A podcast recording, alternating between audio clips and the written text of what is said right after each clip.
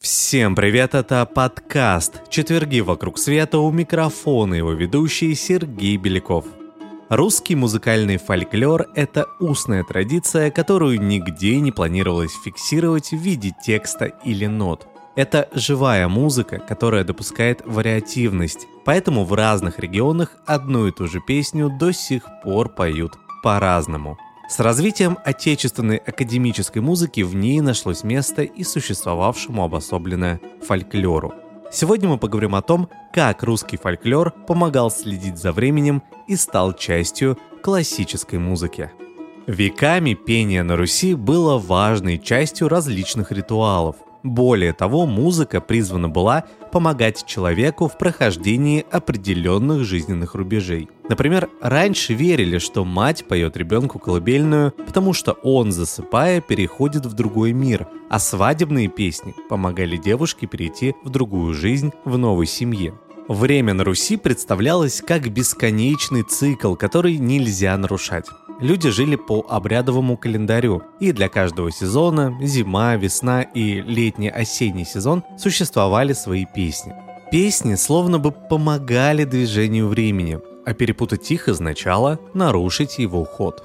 Когда речь заходит о традиционных зимних песнях славянских народов, мы вспоминаем рождественские колядки – Чуть реже на ум приходят новогодние песни «Щедровки», названные так в честь щедрого вечера, нового, а в наше время старого Нового года. И те и другие связаны с традицией хождения по домам и пожелания их хозяевам всего самого доброго.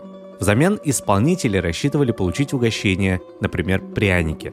Давайте послушаем вариацию на тему «Щедрого вечера».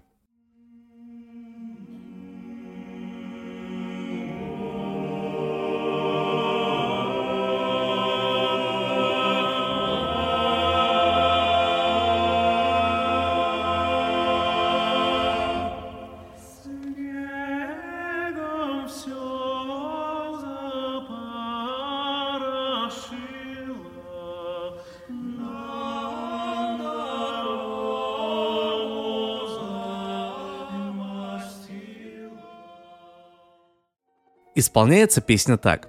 Сначала вступает сольный запевала, потом к нему добавляется второй певец, а затем куплеты подхватывает весь остальной хор.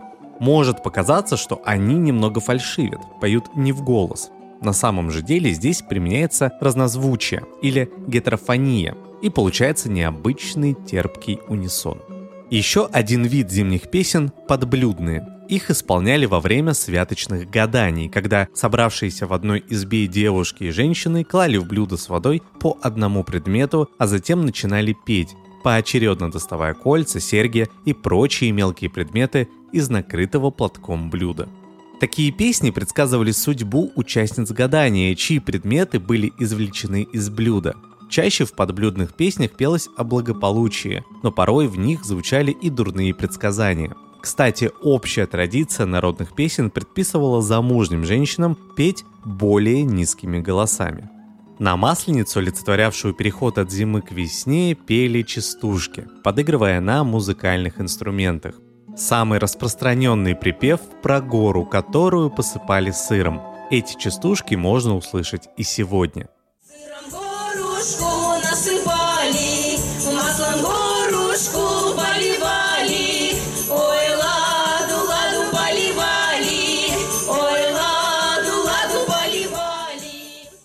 Под сыром, скорее всего, понимался творог, который был сырым. Ровно, кстати, поэтому сырники делаются из творога.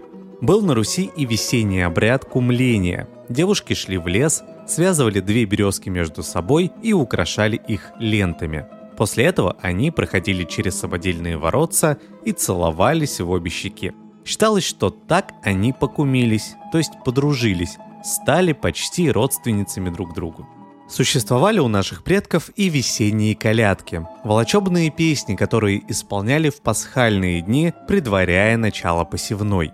Зачастую их пели мужчины, прославлявшие богатство и благополучие дома, перед которым они выступали. Но иногда, конечно, пели и женщины.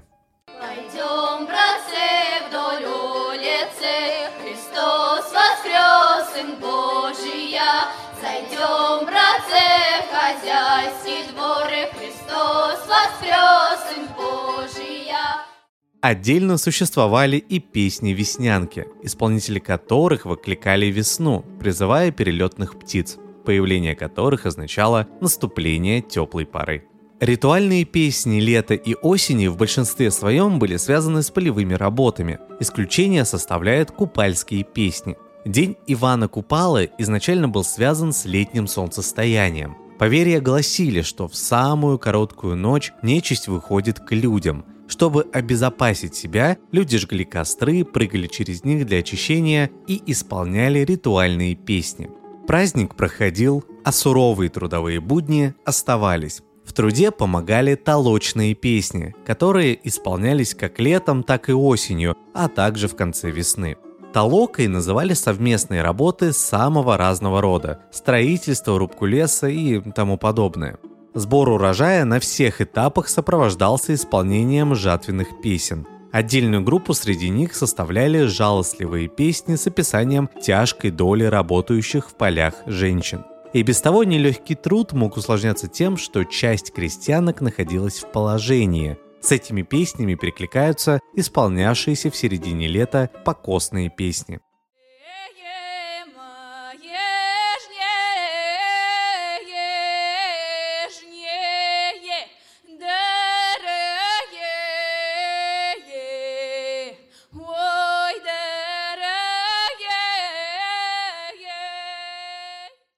А вот окончание полевых работ знаменовали более веселые песни. Других специфически осенних обрядовых песен мы, к сожалению, не знаем. Была на Руси плачевая культура, которая сформировала отдельный жанр причитания или галошения. Долгое время существовала даже такая профессия – плакальщица. Но плакать нужно было не абы как, а по определенным правилам. Профессиональных плакальщиц приглашали по трем основным поводам похороны или поминки, свадьба и рекрутские сборы. Вот, например, свадебная песня о девушке, которая выходит замуж. Однако вместо счастья она испытывает лишь страдания, потому что у нее нет матери, которая бы помогла ей во всех хлопотах. Резкий перепад в голосе и сильный надрыв оказывают сильнейший эмоциональный эффект на слушателя. Ломаная интонация здесь имитирует плач.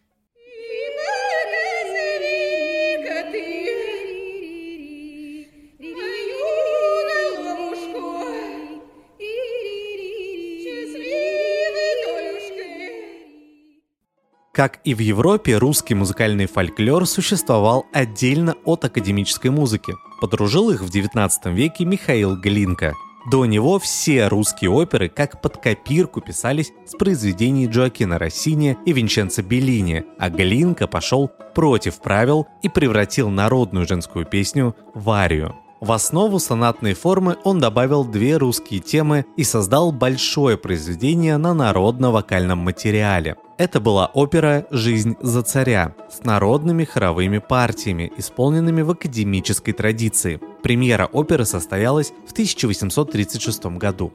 Новаторское произведение Глинки имело успех у публики и критиков, а вот появившуюся спустя несколько лет оперу Руслан и Людмила, совсем уж далекую от канонов, приняли холодно. Апогеем фольклора в творчестве Глинки принято считать Камаринскую.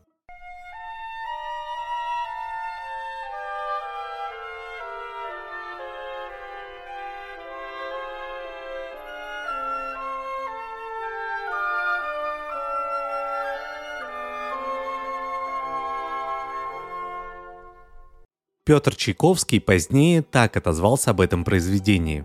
Вся русская симфоническая школа, подобно как весь дуб в желуде, заключена в симфонической фантазии «Камаринская». Опыт Глинки пригодился членам могучей кучки, которые активно изучали и собирали музыкальный фольклор, используя его не только в операх, но и в произведениях других жанров.